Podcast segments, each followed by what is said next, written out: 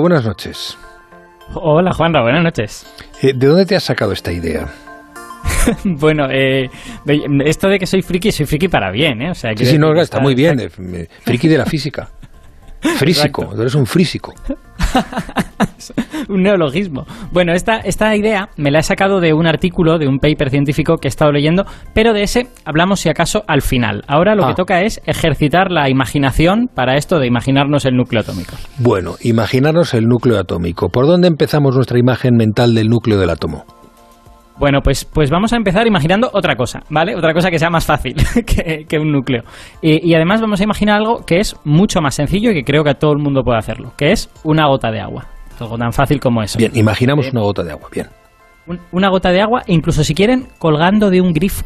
¿Vale? Una de estas gotitas que está colgando, que es primero como una barriguita, hmm. se va haciendo más grande y que al final eh, se cae porque es demasiado grande.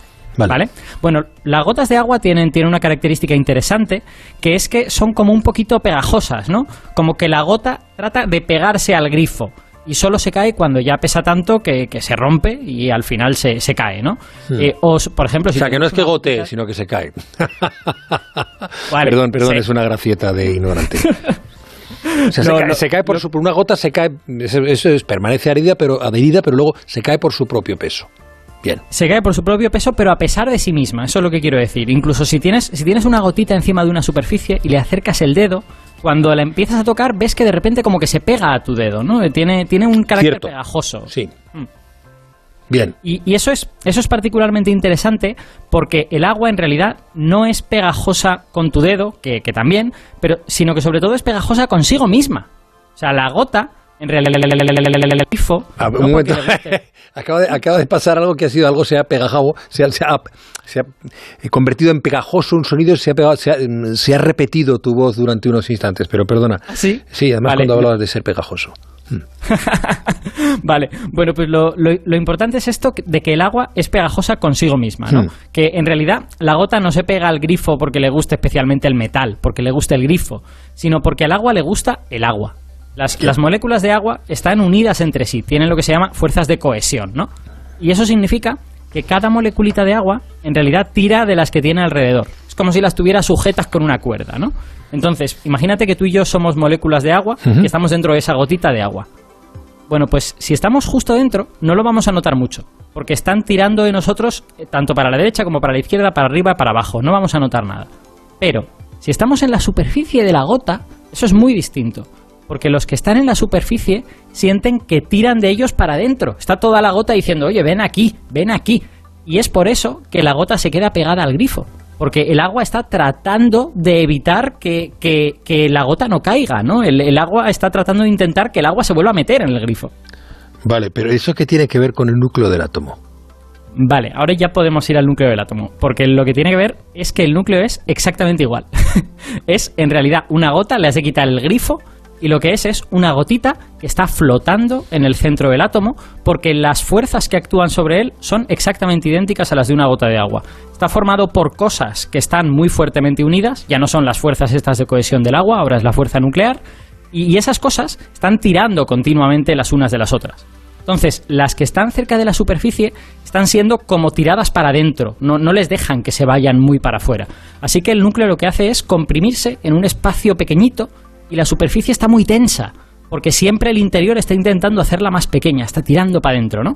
Entonces, la mejor manera de imaginar un núcleo en realidad es como una pequeña gotita de agua que está flotando en medio del átomo y que está peleando por ser lo más pequeña y lo más apretada posible. Mm, bueno, lo que me sorprende es que yo, yo creía que empezarías hablando de los protones y los neutrones y ya hemos pasado la mitad de la sección y no has dicho nada de ellos. Bueno, es que, es que precisamente los protones y los neutrones por donde todo el mundo empieza, pero para imaginar la forma del núcleo, para imaginar cómo se vería si lo pudiéramos ver, eh, no hace falta, ¿no? es verdad que el núcleo está hecho por esas cosas, que son protones y neutrones, pero lo importante es estas fuerzas que actúan entre ellas y que les hacen querer estar muy cerca, tirar unos de otros. Pero, pero mira, te voy a decir una cosa sobre protones y neutrones. Em, ¿Tú sabías que los núcleos pueden gotear protones o gotear neutrones también? ¿Gotear? O sea, ¿qué quiere decir eso? Gotear. bueno, pues, pues quiere decir que cuando un núcleo tiene demasiados protones o demasiados neutrones, uno se les escapa. Es como si en esta gotita, que es, que es el núcleo, eh, si al final es demasiado grande, al final se le escapa una gotita pequeña que se va. Y esa gotita pequeña es el protón o el neutrón. Y mira, como yo tengo amigos que son físicos nucleares y que lo saben explicar mejor que yo, pues le he pedido que lo explique a una amiga mía, que es Berta Rubio, que es investigadora en el Instituto de Física Corpuscular de Valencia, y me lo ha explicado así. Bueno, esto es por dos razones, una fácil de explicar y otra un poco más complicada. La fácil, que la interacción nuclear, la fuerza con la que se atraen los neutrones, es más fuerte cuanto más cerca están. Y la segunda, tiene que ver con el hecho de que tú no puedes poner dos partículas idénticas, por ejemplo dos neutrones, muy cerca. Y por tanto, cuando vas añadiendo neutrones, estos neutrones van engordando la bola, por decirlo de alguna manera, y cada vez están un poco más separados, hasta que llega un momento en que gotea el neutrón igual que gotea una gota de un grifo. ya, ya. Pues muy clarito, ¿eh? lo ha explicado Berta. A que sí. Es que además, en realidad ella ha hecho alusión a una cosa que a nuestros oyentes que, estén en bachillerato les va a sonar. Los que el bachillerato lo tengamos más lejos, pues a lo mejor no nos suena tanto. Pero eh, este asunto que ella ha dicho, de que dos cosas idénticas no pueden estar en el mismo sitio, es una cosa que se utiliza en bachillerato para ordenar los electrones alrededor del átomo. Se llama principio de exclusión de Pauli. Bueno, el nombre, el nombre da igual. Pero básicamente lo que, lo que significa es que tú puedes tener un protón al lado de otro protón. Pero no puedes tener un protón en el mismo sitio que otro protón. Eso no quieren. Ellos, se niegan a juntarse en el mismo sitio. La gracia es que lo que sí puedes tener es un neutrón en el mismo sitio que un protón. Y por eso resulta que los núcleos más estables, los que no gotean nunca porque, porque son muy fuertes, son los que tienen parejitas de protones y neutrones. Los tienen emparejados. Ya. Por ejemplo, el carbono 12, ¿no? que son 6 protones, 6 neutrones. El oxígeno 18. Esos son, digamos, los, núcleos que son felices porque están formados por estas parejitas que se mantienen siempre muy unidas entre sí. Bueno, ahora, vamos a ver dónde nos lleva todo esto.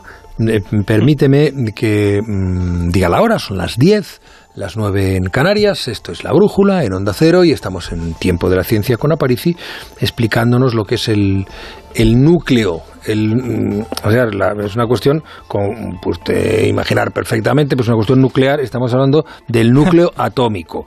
Y eh, vamos a ver dónde nos va a llevar, porque hasta ahora nos va describiendo lo que es el núcleo, lo que hay, cómo se tensa, lo que podemos ver o imaginar, pero, a ver, tú que eres físico, hablabas hace un momento de hmm. núcleos felices, núcleos tal, eh, como físico que eres, tú manejas con mucha soltura estas ideas de que el núcleo es como una gota, que los protones, los neutrones, parejas, tal. Bien.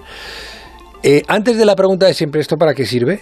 Eh, ¿Cómo lo sabéis? Eh, ¿Cómo lo sabéis? ¿Eso puede verse?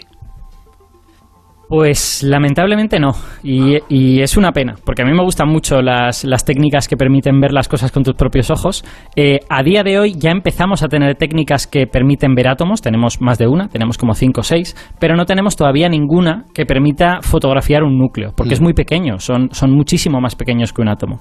Eh, lo que sí tenemos es como muchas evidencias indirectas que nos permite reconstruir esta imagen que yo os he descrito hoy con palabras.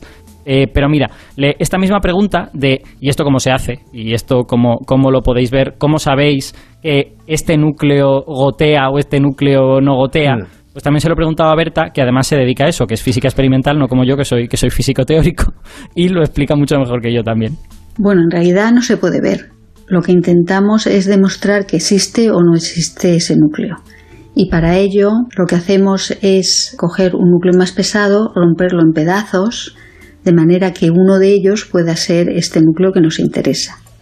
Esos pedazos los hacemos pasar a través de un conjunto de campos eléctricos y magnéticos, de manera que si el núcleo existe, irá conducido por esos grandes imanes hasta un sitio donde tenemos un detector y si llega decimos sí, existe, y si no llega es que no existe. Ya. Eh, oye, em, y al final no nos has dicho nada sobre el artículo que te ha dado la idea para contarnos esto. Es verdad, es verdad, casi, mm. casi se me olvida. Es que, claro, como hay que, hay que contar todas estas cosas previas, bueno, el artículo es un artículo que a mí me ha gustado mucho, es un artículo de hace un par de semanas, en el que por primera vez se calculan todas estas líneas de goteo todas estas líneas de eh, cuántos protones como mucho le puedes poner a algo antes de que empiece a gotear, cuántos neutrones como mucho le puedes poner antes de que empiece a gotear, se calculan hasta el átomo de hierro, bueno, hasta el núcleo de hierro. en realidad es un núcleo no demasiado grande. Y, y a nosotros nos interesaría mucho más para núcleos grandes, porque los núcleos que más gotean como te puedes imaginar, son los más grandes. Cuando son más grandes, ahí es cuando pasa esto que dice Berta, que están tan lejos que algo se puede escapar, puede gotear. Pero bueno, esto es un avance, nunca se había llegado tan lejos como el hierro.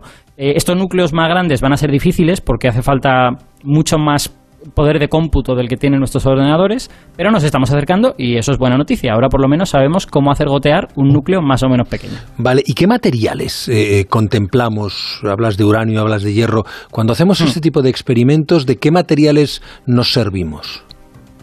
Bueno, en, realidad los físicos nucleares no les son, porque no son abstracciones. No, claro que no, claro que no. Eh, ellos utilizan núcleos eh, dependiendo de qué cosa quieran estudiar. Por ejemplo, yo conozco físicos nucleares a los que les interesan mucho los núcleos de estaño. Hay otros a los que les interesan mucho los núcleos de Krypton. Pero su, eh, su razonamiento no es igual que el tuyo o el mío, que estamos pensando en el material, ¿no? Estamos pensando en, en, qué tipo de cosas se puede hacer con eso. Hmm. Ellos en lo que están pensando es, a ver, yo tengo una estrella, en esa estrella hay una serie de núcleos y yo quiero reproducir los núcleos que hay en esa estrella. Y para eso tengo que conseguir estos núcleos de estaño tan raros que en realidad mm, en la Tierra hay muy poquitos. Entonces, eh, habitualmente cuando se hace física nuclear a este nivel de, de, ver dónde se terminan los núcleos, uno está pensando en lugares en donde a la materia está sometida a fuerzas muy, muy potentes, como pueden ser las estrellas, como pueden ser las supernovas. Entonces, no estás haciendo tanto física de materiales, como física de mm, qué energía está acumulada ahí. Yo, si, si, ahora me vas a hacer la pregunta de esto para qué sirve, eh, yo, yo lo que te diré es que esto para lo que sirve es para entender bien cómo está almacenada la energía dentro de los núcleos, ¿no? Y eso en algún momento quizá nos podría permitir extraerla de una manera segura y con menos residuos que lo que tenemos a día de hoy, ¿no? Pero bueno, ese momento está lejos, es cuando los entendamos bien. Bueno, pues nosotros seguimos esperándolo y atendiendo al camino, al proceso en la brújula. Alberto Aparici, muchísimas gracias, amigo. Un abrazo. Cuídate mucho.